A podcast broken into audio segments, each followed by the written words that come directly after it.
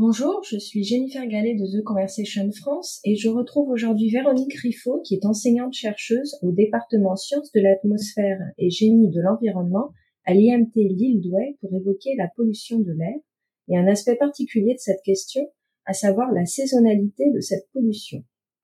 Bonjour Jennifer, euh, effectivement, les polluants atmosphériques euh, sont présents euh, de manière différente selon les saisons parce que leurs concentrations vont dépendre principalement de trois processus, leurs émissions, la façon dont ils sont transformés et transportés dans l'atmosphère, et puis leur élimination. Et ces trois processus eh bien, sont différents d'une saison à l'autre. On, comprend assez facilement qu'on a des sources d'émissions différentes selon les saisons. Par exemple, le, chauffage en hiver, hein, qui va amener un certain nombre de polluants, par exemple des particules supplémentaires, euh, des composés organiques, euh, du dioxyde d'azote hein, issu de, de, toutes les combustions. Euh, on a aussi des processus de transformation qui sont différents parce qu'un certain nombre de processus chimiques dans l'atmosphère sont initiés par le rayonnement solaire qui est plus intense en été. Euh, on a des conditions de transport différentes parce que les conditions météorologiques sont aussi différentes en fonction des saisons. Par exemple, en France, on sait qu'on a euh, plutôt des, des vents euh, issus euh, de l'océan euh, une grande partie de l'année, mais qu'en hiver, on peut se retrouver dans des conditions anticycloniques avec une atmosphère très stable, peu de vent qui vont éviter la dispersion des, des polluants. Et puis les processus d'élimination peuvent aussi être variables selon les saisons. On a évidemment la pluie qui va lessiver l'atmosphère et permettre d'éliminer ces polluants de manière plus importante selon les saisons.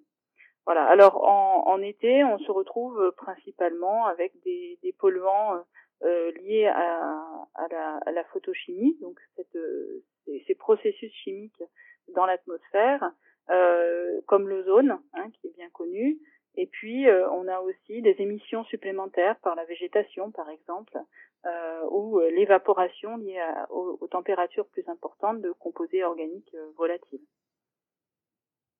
Est-ce qu'on pourrait, euh, est-ce qu'on pourrait nommer en fonction des saisons le, polluant qui est euh, majoritaire? Vous évoquiez l'ozone en été.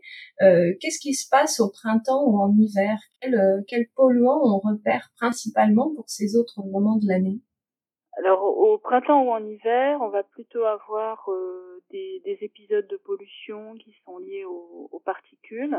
Euh, parce que euh, on a ces émissions supplémentaires, hein, comme je vous le disais, de, de chauffage notamment, euh, de, des émissions aussi liées au fait que certains polluants sont parfois sous forme de gaz, parfois sous forme de particules, et qu'en hiver, la, la les températures les plus basses et puis certaines conditions aussi d'humidité vont favoriser le passage de ces polluants dans la phase particulière, donc sous forme liquide ou solide et donc ça va contribuer euh, à la masse, à la concentration euh, plus importante des particules dans l'air. On a aussi des polluants qui nous viennent euh, d'activités humaines spécifiques. Je pense à l'agriculture au moment de, l'épandage. Alors, est-ce que c'est quelque chose qu'on repère de façon visible dans la, pollution de, l'air? Alors effectivement, il y a, des polluants qui sont euh, assez spécifiques aux activités agricoles, hein, comme l'ammoniac, qui est un gaz, euh, qui va provenir des épandages, qui va provenir aussi des élevages, mais de manière assez, euh, enfin plus continue sur l'année en tout cas.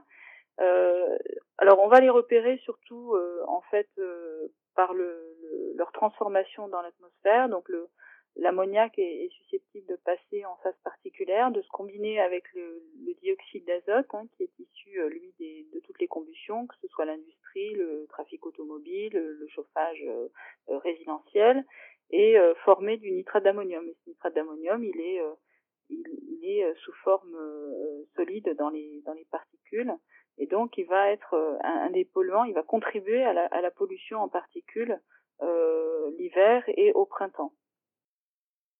Je voudrais euh, maintenant vous demander euh, comment vous comment vous servez euh, de, des, observations que vous faites de ces différents polluants dans votre voilà dans votre travail pour les analyser comment comment est-ce que vous y prenez pour justement caractériser cette cette pollution de l'air et, et, analyser finement en fait la, la composition de cette de cette pollution? Alors, il existe différentes techniques, hein, différents types d'analyseurs. Euh, donc, euh, les, les mesures euh, les plus les plus répandues, ce sont généralement des, des mesures sur filtre. Hein. donc, on va collecter des particules sur des filtres et puis on va emmener les filtres en laboratoire et, et les analyser avec différents types d'analyseurs. ça va nous permettre de connaître la, la composition chimique Hein, de ces particules. Alors par contre, ces filtres, eh bien, euh, parce que les concentrations sont quand même relativement faibles, euh, ce sont généralement des, des, données qu'on obtient à la journée. Euh, c'est difficile d'avoir une résolution temporelle plus fine. Ensuite, on a des analyseurs hein, plus perfectionnés qui vont permettre de mesurer donc certaines espèces, pas l'ensemble, pas, pas, de manière aussi exhaustive que sur des filtres, euh, mais avec des résolutions temporelles plus fines qui peuvent être de l'ordre de la demi-heure maintenant. On a des, des, des, analyseurs qui sont relativement euh, euh avancés euh, et ça va nous permettre de, de, suivre les pics de pollution. Et en fonction des espèces présentes, on va pouvoir mieux interpréter les, les, phénomènes qui sont à l'origine de, des épisodes de pollution. on va pouvoir aussi essayer de déterminer leurs sources Hein, pour ça, on va utiliser aussi d'autres outils, les outils euh, euh, statistiques, euh, qui vont essayer de, de corréler les polluants entre eux. on va aussi utiliser de la modélisation avec des, modèles météorologiques hein, pour savoir finalement quelle est l'histoire de, la masse d'air qui arrive sur en un point donné. et tout ça va nous permettre euh, d'interpréter en fait nos observations de manière à, pouvoir euh, euh, à la fois identifier les sources de, de ces polluants et puis leurs origines, déterminer si c'est plutôt une origine locale ou bien un, mélange de, contributions locales et puis de masse d'air transportée qui était déjà polluée. C'est très clair, merci euh, Véronique. Nous étions donc avec Véronique Riffaut, qui est enseignante chercheuse au département sciences de l'atmosphère et génie de l'environnement de l'IMT Lille-Douai pour parler de la pollution de l'air et de la saisonnalité de cette pollution. Merci Jennifer.